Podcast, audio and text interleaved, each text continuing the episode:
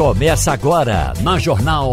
Opinião com qualidade e com gente que entende do assunto. Com Geraldo Freire, Romualdo de Souza, Wagner Gomes e jornalistas do Jornal do Comércio, deixando você bem informado.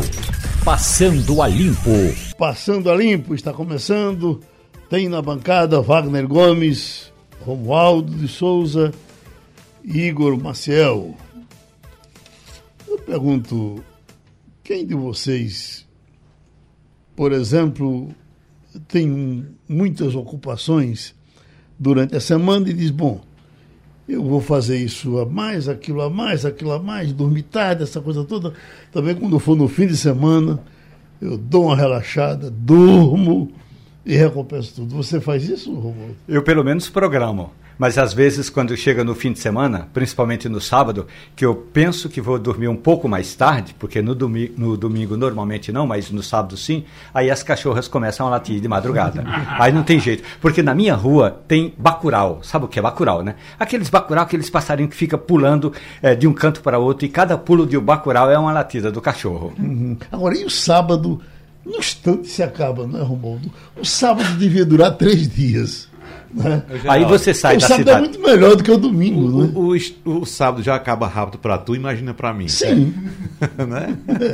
Pois é. Uhum. E, aí você, e aí você sai, aproveita. Não, hoje a gente Mesmo vai... assim, o sábado não é um grande dia. O sábado é espetacular. Mesmo você trabalhando. O né? sábado é muito bom. Excelente. É. É, é, excelente. O problema do domingo é aquele peso na consciência que o dia seguinte é uma segunda-feira. Mas é, do sábado tem a história assim: não, hoje a gente vai sair para almoçar fora, é. vai ter um tempinho. Aí anda, quando chega no, no, no, no, no restaurante, está lotado, está aquela é. ingresia danada, dá uma vontade de voltar para casa. E, e veja, aí, e veja como tá mudou. Acabando. Como mudou essa concepção, Geraldo, do dia, do melhor dia do fim de semana. Que no passado era o domingo. Uhum. As pessoas saíam no domingo, iam para os clubes aos domingos, levavam a família, iam almoçar fora. Mas hoje, não só aqui na vida da gente, mas no mundo todo, o dia mais importante para você se divertir é o sábado. Veja, por exemplo, antigamente o futebol era o domingo, quatro da tarde. Hoje as grandes decisões do futebol mundial são realizadas no sábado no sábado, porque é o dia que você tem mais tranquilo. Você tem a, a sexta-feira para se preparar para o sábado e tem o domingo para se recuperar do sábado para trabalhar na segunda-feira. Mas será que se a gente fizer uma pesquisa vai dar isso com os outros? Porque no seu caso, no meu, no nosso aqui, por exemplo, o domingo já é um dia de trabalho para se preparar para Não, exatamente. Isso. Para quem não tem uma segunda-feira, onde você não tem que entrar com a agenda pronta e tal, é. talvez o domingo seja mais relaxante. Não sei. Eu fui no, do domingo à noite para o show de Moacir Franco no Rio Mar. Hum. Fiquei impressionado, porque eu, quantas vezes na vida eu fui em algum lugar num domingo às, noite. às 8 horas da noite? Uhum. Quase nunca.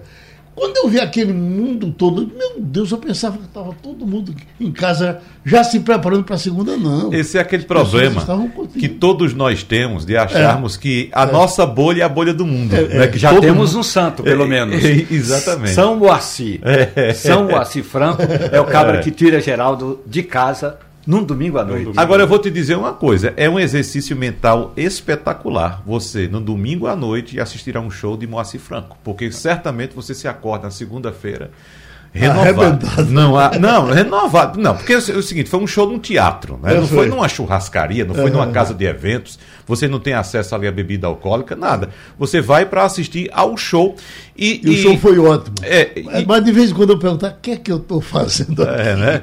E minhas coisinhas que estão lá, aquele monte que eu vou ter que dar uma olhadinha tal, para começar Olha, o dia seguinte minimamente atualizado. E Moacir já é teatral em qualquer lugar que ele se apresenta. Numa churrascaria, numa casa de eventos, num bar. Até como né? deputado federal, ele, ele Exatamente. dava seus espetáculos. Exatamente. Então, num teatro, sem dúvida, uh, uh, foi um show sensacional. Mas o que diz a matéria aqui é o seguinte: a qualidade do sono é mais importante do que horas dormidas, diz o estudo. Então, uh, o seu sono, você dizer, bom eu vou dormir mal hoje, para que amanhã eu, vou, eu, eu pegue e durmo bem, você não resolveu a parada.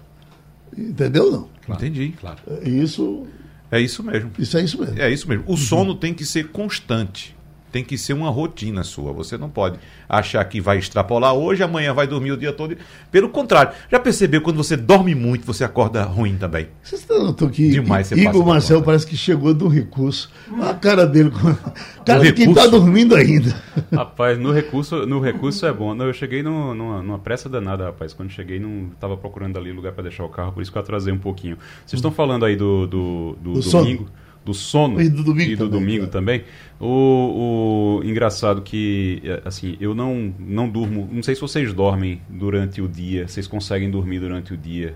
Coisa, eu conheço gente que consegue durante o dia. Eu tenho mais sono durante o dia do que durante a noite. Impressionante. Yeah. Eu posso Olha. estar de meio dia arrebentado quando é de meia noite. Mas você tô... mas você dorme muito. Se você for dormir durante o dia, você dorme muito ou você durmo. dá um cochilo e está tudo não, certo? Muito não, mas um, um eu, é muito mais fácil eu dormir uma hora no meio-dia do que uma hora meia-noite. Quando é. Romualdo falou aqui do Bacurau, eu pensei que ele estava se referindo a você. Uhum. Porque esse é o hábito não, do Bacurau, não é dorme à noite. Eu digo isso porque eu conheço, eu conheço gente, vocês estão falando de sono, eu conheço você, gente. Será que eu não sou de outro fala planeta é... e não tem um fuso horário melhor do que o de você? É, é diferente o seu fuso horário. E diz que o, não tem coisa melhor do que você dormir 20 minutos. É 20 minutos por dia, durante o dia, você dorme 20 minutos e recarrega a energia ali. Aí no domingo você pode aproveitar mais, não precisa estar descontando no domingo, não. Depois do almoço, principalmente. É, então, é por isso que os mexicanos são felizes. Não tem uma coisa mais interessante. Eu eu saí do, do, do Brasil para estudar no México. A, o primeiro hábito, a primeira coisa que me ensinaram foi: você vai ter, ter que fazer uma cesta porque é. professor não vai lhe atender, aluno não vai estar contigo, os seus colegas não vão comparecer. Então era meia, meia hora do chamado sono reparador. Depois daquilo, pode tomar uma Aliás, mas, os, mas Espanha os, também os é italianos também, Romulo. Italiano também. O, é, é, nós, quando fomos para a Copa da Itália, um inferno por conta do fuso horário. Claro. Quer dizer, eu, eu, eu apresentava o programa de lá, aí quando terminava o programa era três horas da tarde, quatro horas. Quem disse que três horas da tarde eu ia encontrar um, algum lugar para comer? Não tinha. Fechava Agora, isso que Romualdo está falando é um hábito, principalmente dos países de, língua, de, é, é, de colonização espanhola. Claro. A Argentina faz isso, o Chile faz isso. Meio-dia para, né? fecha tudo, fecha tudo, as pessoas vão Acho fazer a O argentino faz menos, né? O argentino já, já já se brasileirizou, não? É, o argentino tem menos, mas é, é, é, é, tradicional no interior do país. Assim, as grandes cidades não, mas no interior do país. Se você chegar, por exemplo, ao meio-dia de qualquer dia da semana, ali no norte da Argentina, na, região do, na região do Chaco, já na fronteira com o Paraguai, sempre é tem essa é, hora da cesta. É interessante porque, independente do, do, de dormir ou não, mas antigamente você tinha aqui, o comércio fechava de meio-dia até duas horas Sim. da tarde, tinha tinha, eh, tinha isso o comércio todo. Aqui no Brasil era uma coisa, era uma coisa normal. Hoje em dia que não fecha mais, passa eu direto. Eu trabalhava, eu trabalhava na Rua Nova e quando dava meu dia era aquele esforço enorme, pegar dos superlotados que arrancava os botões da camisa para almoçar em água fria e voltar. Ah, pois hoje eu pergunto, mas que estupidez!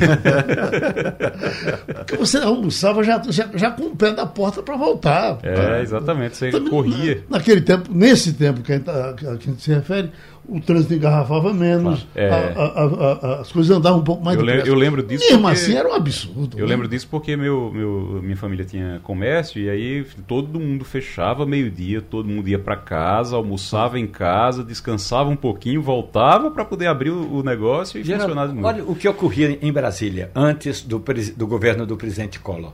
Era assim, quando dava meio-dia, todos os ministérios fechavam, tinha ônibus para todas as cidades satélites, os servidores iam almoçar em casa, voltavam e, e a tempo de duas horas reabrir a repartição. Uhum. Collor chegou, acabou com esse negócio. Primeiro cortou todos os ônibus dos servidores. Uhum. Olha, se, se quiser andar, anda de ônibus coletivo. No ônibus coletivo não dá tempo de ir almoçar em casa. Então acabou com essa farra. Mas é, era realmente espetacular. Meio-dia a esplanada dos ministérios estava coalhada de ônibus. Ia todo mundo almoçar. E eram os ônibus do, do governo, do Exatamente. para levar cada um em casa. Para levar cada um na sua região. Meu Deus. Eh, Romualdo, decisão de ontem do Supremo, muito elogiada por professores. Há pouco eu estava lendo aqui um recado do professor Aurélio Molina, felicíssimo com a decisão que foi tomada. Ele é um, um, um médico importante, uh, especialista em, em, em, em, relação humana, a, a, a, obrigatoriedade das creches, E uh, uh, o Fux ainda, de princípio, estava querendo. Não, uh, a prefeitura ou o Estado ele não fica, não fica obrigado a dar a quem tem condição de pagar. Isso. O Supremo disse: não, tem que dar de qualquer jeito. Então essa decisão está tomada e tem que ter creche para todo mundo. Prefeitura e Estado são obrigados a, a fornecer. Isso vai funcionar? A Confederação Nacional de Municípios, que é a entidade que representa todas as prefeituras do país, disse o seguinte: de novo, o Supremo Tribunal Federal está legislando sobre algo que o Supremo Tribunal Federal não conhece que é a administração pública. A nota foi pesada, independentemente do resultado, mas a nota argumenta o seguinte: o Supremo Tribunal Federal toma uma decisão e joga mais uma vez a responsabilidade financeira e administrativa para as prefeituras e não diz como é que nós, nós, os prefeitos, vamos pagar essa despesa. É claro que está na Constituição o direito à creche, o direito ao atendimento básico às crianças. Agora, uma coisa é o que está na Constituição e várias outras, eh, outras garantias estão na Constituição e o Supremo não se debruçou sobre isso. Agora, Geraldo, os prefeitos vão ter de arrumar dinheiro, como se não bastasse. E mais uma vez, a gente fica falando: olha, gente, essa história do piso dos enfermeiros é muito importante, é uma categoria profissional importante. Agora, do ponto de vista da decisão de ontem, é o que a gente remete ao passado. De onde é que vão tirar o dinheiro? Como é que as prefeituras vão se organizar? Agora está todo mundo correndo, porque estão planejando fazer o orçamento do ano que entra e vão ter de garantir recursos para as creches. Porque ah, quando o relator, que é o ministro Luiz Fux, escreveu lá, mas se a família não a, a, família precisa comprovar que não tem condições de pagar uma creche privada. E aí foi a chiadeira dentro do próprio Supremo Tribunal Federal, ele deu meia volta. Geraldo, essa é uma decisão importante para o pai e a mãe de família. Agora, para o Estado brasileiro, para as prefeituras, é uma confusão que não se sabe, Wagner, de onde vão, vão tirar o dinheiro para cumprir com essa obrigação. É uma obrigação constitucional, uhum. mas não tem dinheiro. Wagner e, e, e, Igor, eu cobri Federação de Futebol há muito tempo e eu cobria o, o, o TJD. Tribunal de Justiça Esportiva. E tinha um, um advogado lá muito importante, doutor Fernando Tasso de Souza, irmão de Jorge Tasso, que morreu já, já, há algum tempo, mas era um frequentador aqui assíduo dos nossos debates, e um advogado brilhante. E todas as vezes que ele reunia o tribunal, ele dizia ao jurista, ao juiz, ao juiz não interessa as consequências das suas decisões se está na, na lei, se está na lei, ele decide pela lei. É, é, é, é, houve um tempo que o Supremo não fazia isso, né? O Supremo saía da era mais político ou, ou, ou continua sendo ou está mais político ainda, mas essa é, é, é, essa é a visão ah, de alguns livros escritos. Tem que ser como tem que ser. Não pode dar um jeitinho. É, o país problema... desse aguenta viver sem jeitinho? Não, o problema, esse, o, o problema do jeitinho está lá no legislativo, lá onde Romualdo conhece muito bem, na hora de fazer a lei problema é que você tem leis que são feitas de acordo com o ano eleitoral, de acordo com a expectativa de votação do, das pessoas que estão ali criando ou votando aquela, aquela matéria. Você tem matérias que ficam enterradas em gavetas durante meses e anos, mas que são desenterradas em momentos eleitorais por pura conveniência. O grande problema do Brasil não é o jeitinho o grande problema do Brasil é a conveniência. É a, a, a forma como as coisas são feitas de, por conveniência. Tem gente que é preso por conveniência, tem gente que é solto por conveniência, tem gente que aprova é, coisas que são impossíveis para a máquina pública manter, mas por conveniência, porque está no ano eleitoral. Então, o grande problema do Brasil é a conveniência. E a justiça, e o grande problema é que a justiça ela vem sendo exercida em algum, por alguns e em alguns, é, em alguns momentos e por alguns tribunais por conveniência também. E aí, nesse caso, o, o, grande problema é a conveniência. É você fazer aquilo de acordo com a situação, de acordo com o benefício que você vai ter, ou para evitar um prejuízo é, pessoal. No caso, se a gente for agora, olha, gente, se a gente for agora para o, o, piso dos enfermeiros, que tá, tem essa polêmica toda e tal, ok, beleza. Tem que pagar? Tem, tem que pagar. O ideal é pagar o máximo que puder. Então, paga, é, é, é justo? É. Não tem profissional, não tem, é, é acho que não tem profissional hoje que mereça tanto no, na área de saúde quanto o enfermeiro. Uhum. O enfermeiro, ele trabalha muito, muito, muito, muito e ele não ganha aquilo que realmente ele, ele precisaria ganhar. Agora, tem condição de pagar, porque não adianta nada dizer, tá bom, então vamos lá, eu vou ser bonzinho, eu sou deputado, sou senador, vamos lá, eu, eu quero ser bonzinho, tá no ano eleitoral, eu vou dar agora o, o piso de 10 mil reais. É justo? É, é justo. Num país que a gente vive, com o sufoco que esses profissionais passam é, o tempo todo, o tanto que eles se esforçam, o tanto que eles trabalham, é justo. Agora, tem como pagar? Para pagar, vai ter consequência? Vai, vai ter que demitir metade de todo mundo. Então, o, o que é que você. O que, o que é que a categoria. Como é que a categoria vai se portar em relação a isso? É melhor, então, metade receberem um, o, piso e os outros serem todos demitidos e ficarem sem emprego mesmo, ficarem sem, sem condição. E veja que coisa horrível.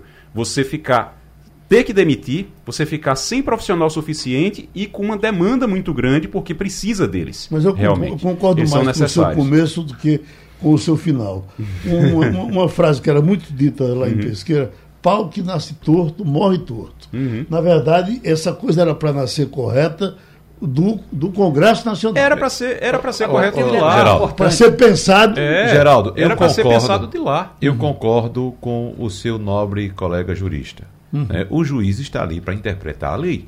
As consequências devem ser vistas antes tanto pelo legislativo quanto pelo executivo. Eles que devem pensar isso. Mas se a lei chega lá para o juiz, é. Tá aqui na lei. O juiz vai, vai pensar em quem consegue. Não. Agora, o problema está tá, o problema tá lá no legislativo. É. Pense no seguinte: no final das contas, a presidente do Supremo Tribunal Federal, a ministra Rosa Weber, evocou o artigo do regimento e disse: essa é uma decisão de repercussão geral. O que significa dizer que se o seu José das, de, das Dores, lá de Carnaíba, chegar para o prefeito e disser eu quero botar meu filho na creche, e aí o prefeito não colocar, ele vai ao juiz e o juiz é obrigado a dizer, prefeito, arrume creche. Não estou dizendo Carneba que Carneba deve ter creche para todo mundo, mas em qualquer prefeitura, se o juiz disser arrume creche porque o Supremo decidiu, Isso. tem que arrumar creche. Isso, tem é. que arrumar creche. Agora, tem que, tem que arrumar creche. Agora, aí o legislativo tem que se reunir e pensar, então, como é que a gente faz isso? Vai ter que modificar a lei, vai ter que fazer o quê? Mas como é que a gente faz isso?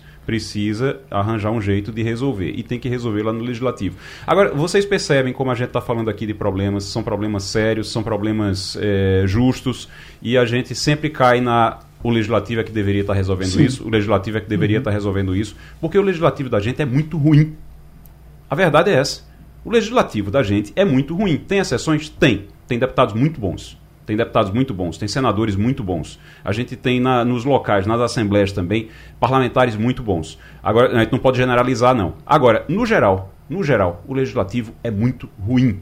E a gente precisa, está chegando agora o dia 2 de outubro, a gente precisa pensar muito bem em quem a gente vota. O João Carlos escreveu aquele texto é, sobre o, o, o, legislativo, sobre a necessidade de pensar bem no voto, no deputado, no senador. E isso é muito importante porque todos esses problemas que a gente está falando aqui, eles se originam no legislativo. Nada melhor do que ouvir nesta manhã o professor Adriano Oliveira, estatístico, experiente e agora com esses resultados apresentados pelo Datafolha.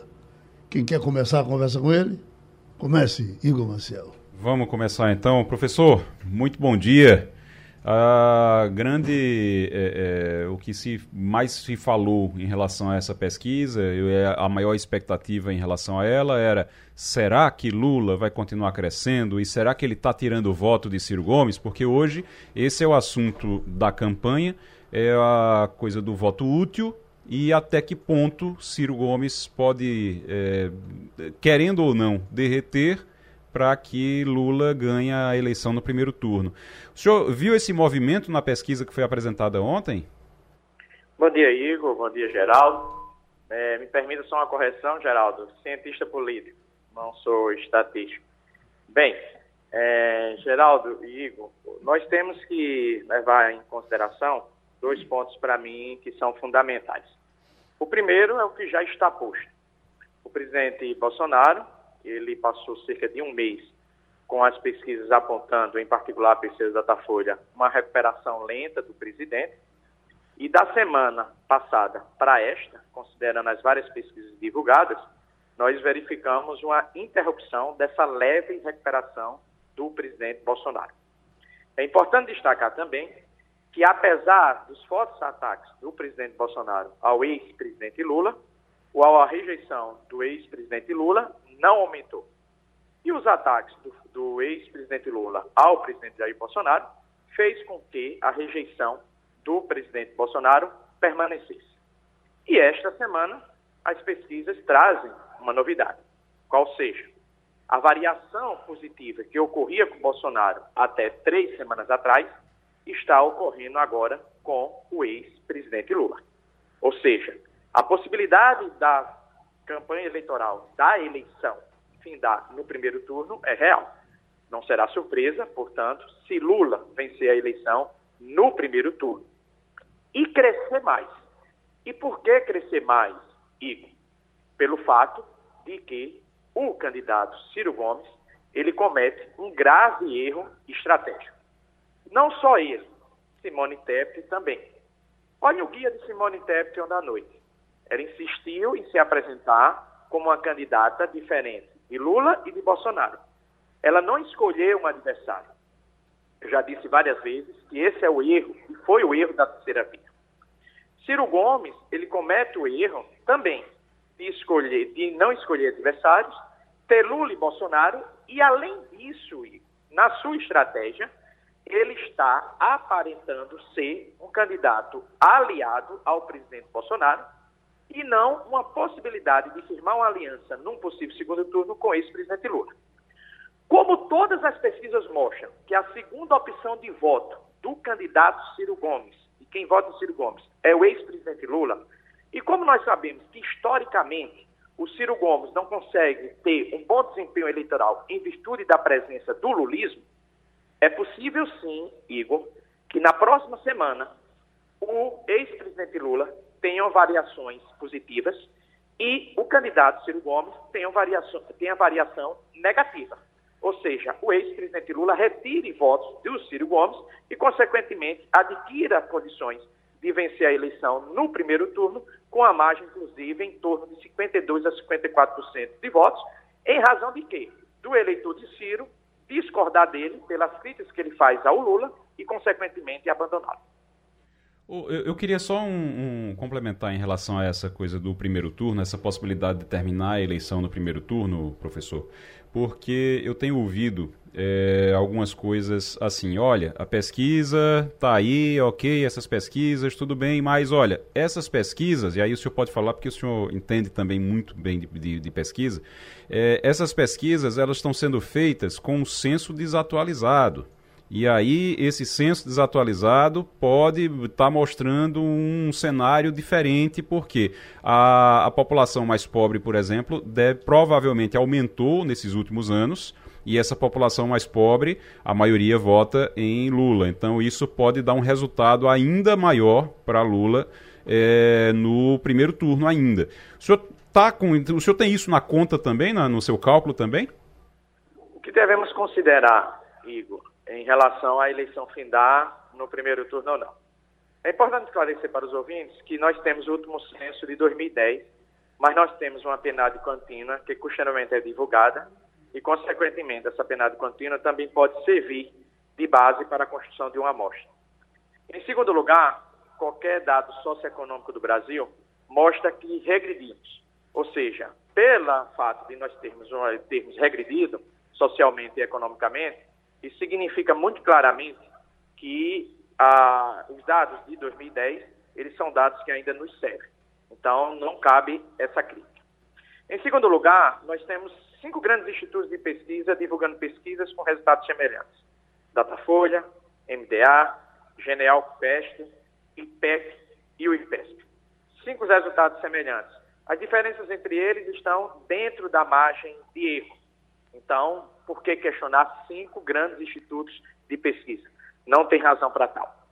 O que pode permitir que o Lula não venha a vencer a eleição no primeiro turno? Como bem você disse, nós temos um problema de que o voto, a grandeza maior do voto em Lula está nos eleitores pobres.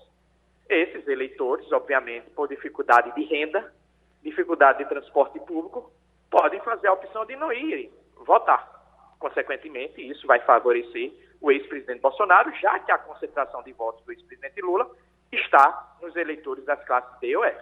Isso é um problema que vai precisar ser enfrentado e que nós temos que aguardar, porque só saberemos com a abertura das urnas. O segundo aspecto que eu gostaria também de trazer à tona é uma discussão que tem vindo sempre, é, está sempre presente, em particular nessas eleições. Quem tem o maior voto envergonhado? O ex-presidente Lula ou o presidente Jair Bolsonaro? A minha hipótese é que quem tem maior voto envergonhado é o ex-presidente Lula. E explico por quê. Nas minhas pesquisas qualitativas realizadas no Nordeste, eu pergunto: qual é a sua avaliação do governo do presidente Bolsonaro? O eleitor afirma que reprova. Em seguida, eu indago sobre o ex-presidente Lula. O eleitor diz que gosta do Lula, mas que o Lula decepcionou. Na terceira pergunta, eu indago: você vai votar em quem para presidente? Não sabe, não respondeu, mas pode ser o Lula. Ou seja, eu estou perante de um voto envergonhado pró-Lula.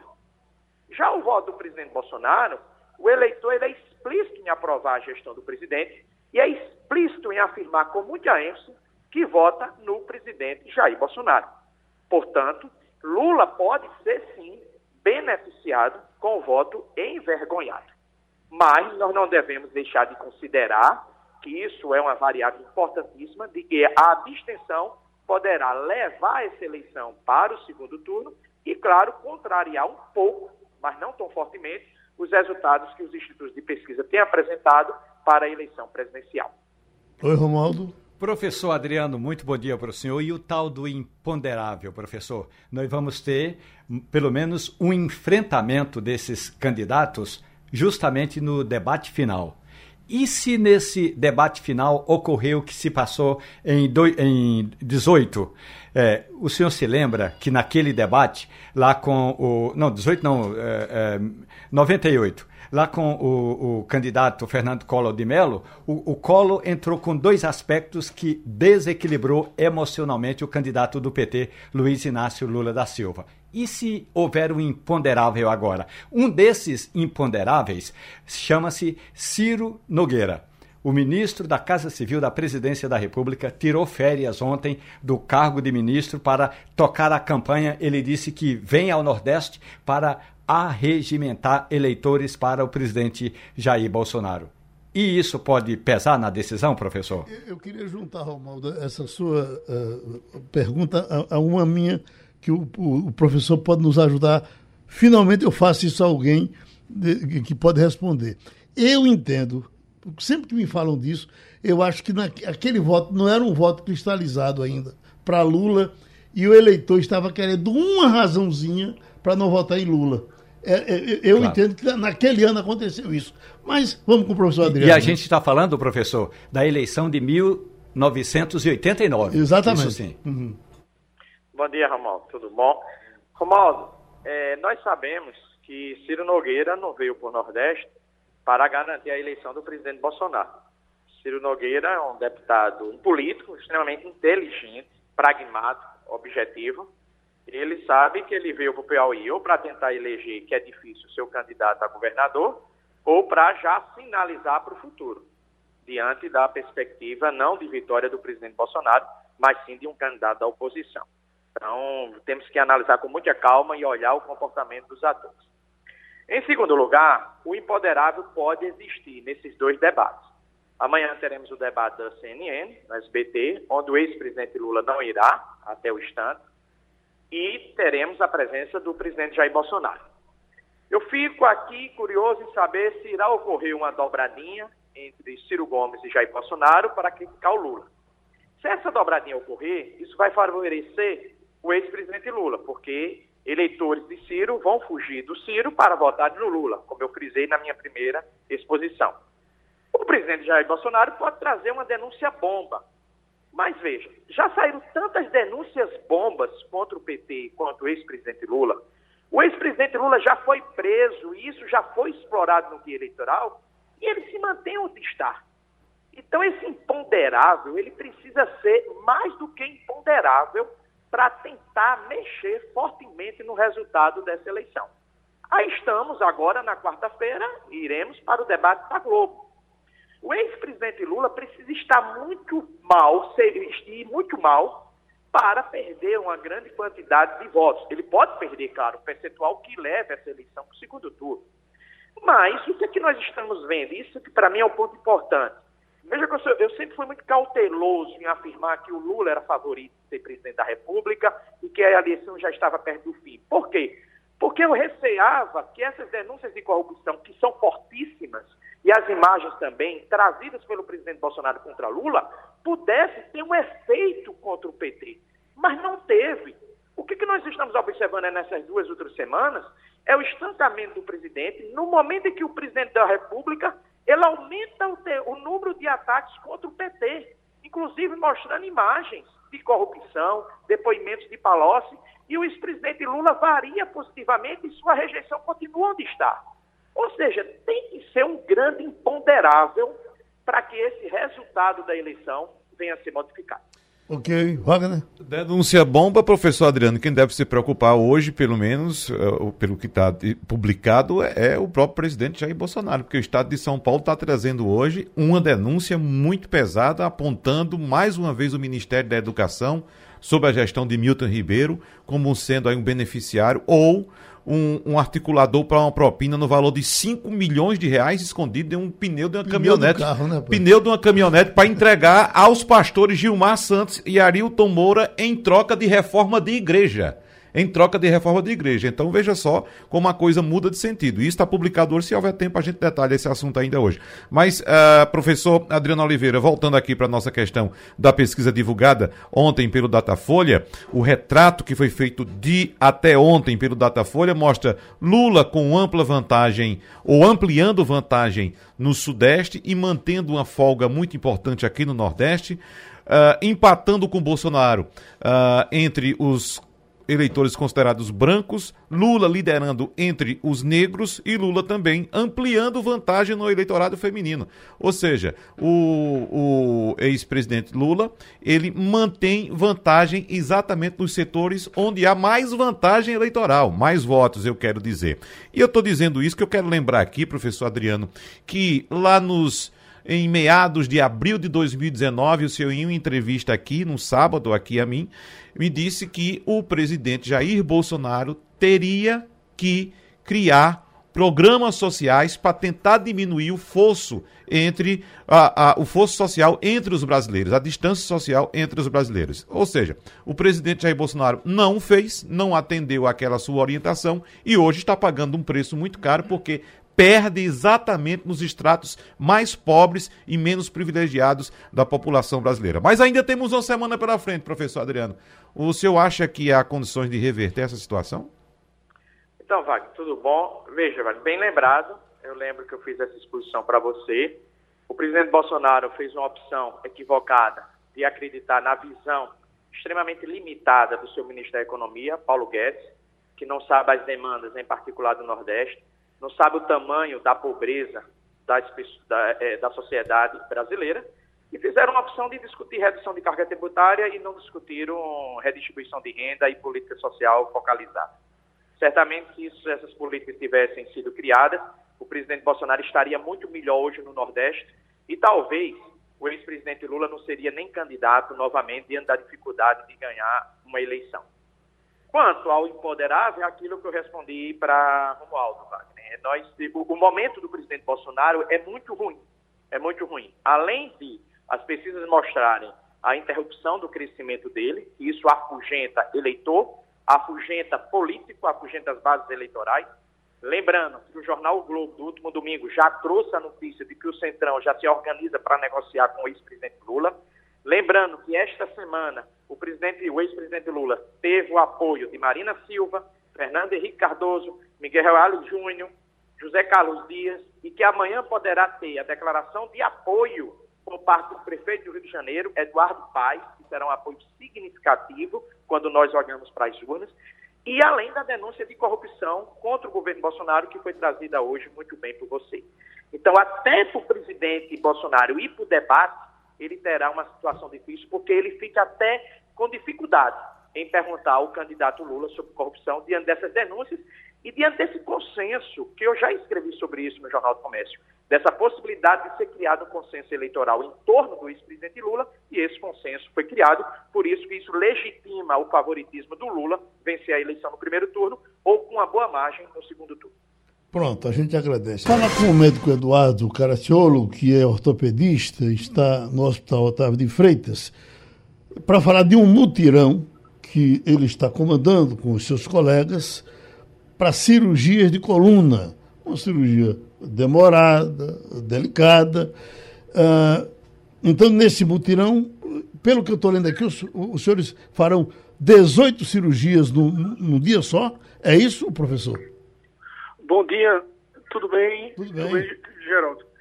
É, esse mutirão, na verdade, ele foi idealizado pela Secretaria Estadual de Saúde, né, junto ao diretor do Hospital Otávio de Freitas, o doutor Antônio Almeida, e ele está sendo organizado, coordenado né, pelo uhum. nosso chefe da ortopedia, doutor Hermes Wagner, em conjunto comigo e outro cirurgião, cirurgião de coluna, né, uhum. ortopedista, o doutor Marcelo Andrade Filho. Uhum. Então, nós vamos, nós vamos operar 18 pacientes portadores de, de escoliose idiopática do adolescente, né? É uma doença que acomete geralmente pacientes adolescentes com mais de 10 anos. E nós vamos operar esses 18, esses 18 pacientes ao, é, durante essa semana, né? Uhum. Nós começamos na segunda-feira e vamos operar até hoje. Sim. Então nós já operamos 15 pacientes e hoje nós vamos finalizar com mais três cirurgias. Um, um certo deve ter sido seu professor, doutor Geraldo Gomes, se lembra dele, né? Ele dizia muito aqui nos nossos debates que, olha, a coluna não se opera, porque depois recidiva. Essas, isso é coisa do passado. Hoje se opera muito mais coluna. É preciso que se opere mais do que em tempos passados. Temos mais tecnologia hoje? É, isso na verdade é um mito, né? Uhum. É um pensamento muito antigo que no, no, consultório, no dia a dia, nós temos muito, muitos pacientes que vêm com esse pensamento, realmente, né? Uhum. Mas as cirurgias hoje são muito seguras, tanto a parte da monitorização da anestesia, a monitorização neurológica do paciente, os implantes, as técnicas cirúrgicas, a, é, a experiência dos, das equipes, né? Uhum. Então a cirurgia hoje é muito segura, né? Uhum. Então isso realmente é um mito.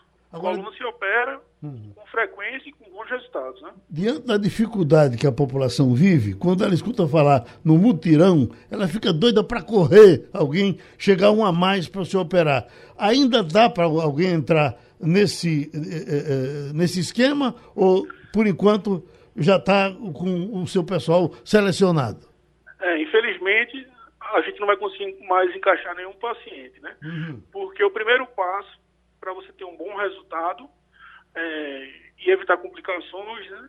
É programar. Uhum. Então, os 18 pacientes que nós vamos operar foram bem estudados, bem programados, previamente, né, com um mês de antecedência. Então, para fazer outra cirurgia, para contemplar mais pacientes, nós precisamos realmente programar tudo, né? Uhum. Agora, os senhores estão fazendo mutirões para diversas causas na área de, de ortopedia. Quando passar esse, tem outro já programado? Por enquanto ainda não. Uhum. Mas assim, a ideia foi muito boa, o resultado está sendo muito bom, a experiência também. Então isso nos motiva a fazer cada vez mais, né? E ainda em outras áreas. Certo. Pronto, a gente lhe deseja boa sorte, corra para as suas cirurgias. A gente ouviu o doutor Eduardo Caraciolo, ortopedista do Hospital Otávio de Freitas. Vamos para os Estados Unidos com a correspondente da Rádio Jornal, Fabiola Góes. Não dá para falar dos Estados Unidos, Fabiola, sem de frente logo vir a questão da guerra uh, Rússia-Ucrânia na nossa frente. E o mundo diz que uh, Putin está blefando. Mas o americano pensa assim mesmo, também pensa assim. Putin, quando diz que pode usar arma nuclear, está eh, dizendo isso da boca para fora?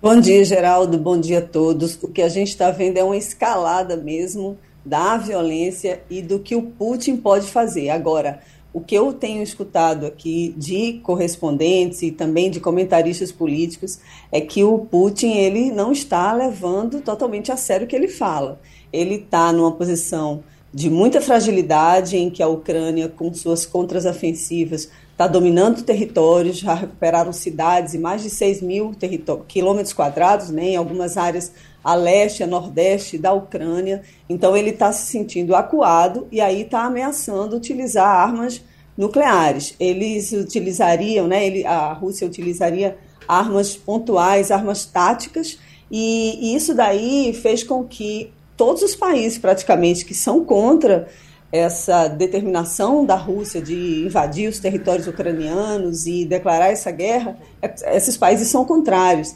E, por outro lado, a Rússia está indignada porque esses países continuam, principalmente os Estados Unidos, continuam liberando dinheiro, liberando armas para lutarem contra a Ucrânia, contra a Rússia. E o que, que o, o Vladimir Putin, o presidente russo, está fazendo? Ele está recrutando homens, recrutando soldados, mais de 300 mil reservistas para lutar. E aí está tendo uma saída de muitos homens em idade de lutar até 65 anos do país. Geórgia está né, tá recebendo, Polônia, Turquia, tem recebido muitos russos que não querem participar dessa guerra do Putin. E aí o que a gente tem visto, que dominou o Conselho de Segurança da ONU, a reunião que está tendo né, na, na, em Nova York, os discursos foram exatamente nesse sentido, de pedir a paz.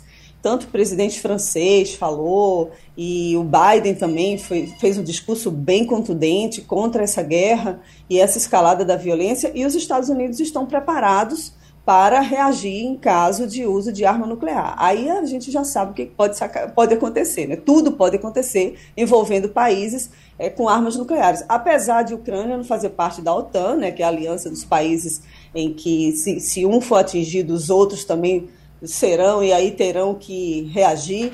É, apesar de Ucrânia não fazer parte, mas aí virou uma questão de honra né, para os Estados Unidos e alguns países da Europa ajudarem a Ucrânia nesse momento em que a Rússia agora está ameaçando. Então, é um, ele pode estar blefando, obviamente, pode não utilizar. É muito pouco provável que isso vá acontecer, mas em se tratando de uma guerra que ah, os passos né, são imprevisíveis e havendo um país com arma nuclear, obviamente ela pode ser utilizada. Wagner fez um debate com três especialistas muito importantes e esse foi o principal assunto. A que conclusão chegaram?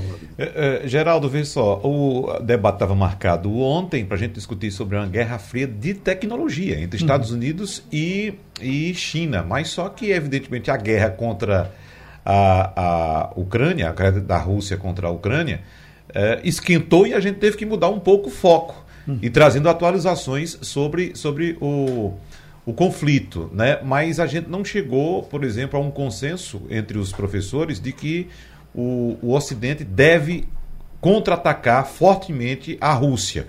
Ainda há uma expectativa de que haja uma possibilidade diplomática de resolver esse conflito. Mas assim, Fabíola, o que eu quero dizer a você é que todos os articulistas que eu acompanho dos Estados Unidos, inclusive li mais um ontem, na verdade mais uma, ela me parece que é colega sua de universidade, é Marlene Laruelli, diretora de, do Instituto para Estudos Europeus Russos e Eurasiáticos da Universidade George Washington. E ela apontando o, a situação difícil de Putin hoje na Rússia. Ele perdeu popularidade. Já há, inclusive, movimentos de câmaras municipais, de poderes municipais dentro da Rússia, indo participar de programas de, é, é, de rádio, de televisão, criticando Vladimir Putin. Há uma fuga muito grande de russos que não querem participar da guerra, quando ele anunciou que ia convocar 300 mil reservistas. Pessoal pegou o carro e correu para a fronteira para ir embora, que ninguém quer participar. E ela termina o texto dela dizendo que a terra sob os pés de Putin já começa a tremer. Inclusive, há movimentos pedindo a deposição de Vladimir Putin uh, como presidente da Rússia. Então, Fabiola, qual a expectativa aí nos Estados Unidos se de fato o Ocidente, liderado pelos americanos, vão lançar essa contraofensiva mais forte e direta contra a Rússia? Pois é, Wagner, é perfeito né, o artigo da professora, mas o que o, o está levando em consideração nesse momento é que, por exemplo, a Rússia agora está fazendo eleição né, em algumas áreas que estão sendo ocupadas né, de volta aí pela Ucrânia, Zaporizhia, Luhansk, Donetsk, e eles estão meio que forçando a população a dizer que querem participar de um governo russo e não querem ficar com a Ucrânia. E o que, que isso vai representar? Isso representa uma anexação mesmo né, desses territórios ucranianos pela Rússia, e aí dá um argumento para o Putin de que se a Ucrânia invadir, a Ucrânia tentar pegar de volta esses territórios, aí seria uma guerra contra o território russo. E aí tem um argumento, aí tem a legislação russa, em que eles poderiam utilizar essas ogivas nucleares. Hoje, para a gente ter uma ideia, a Rússia tem o maior número de ogivas táticas.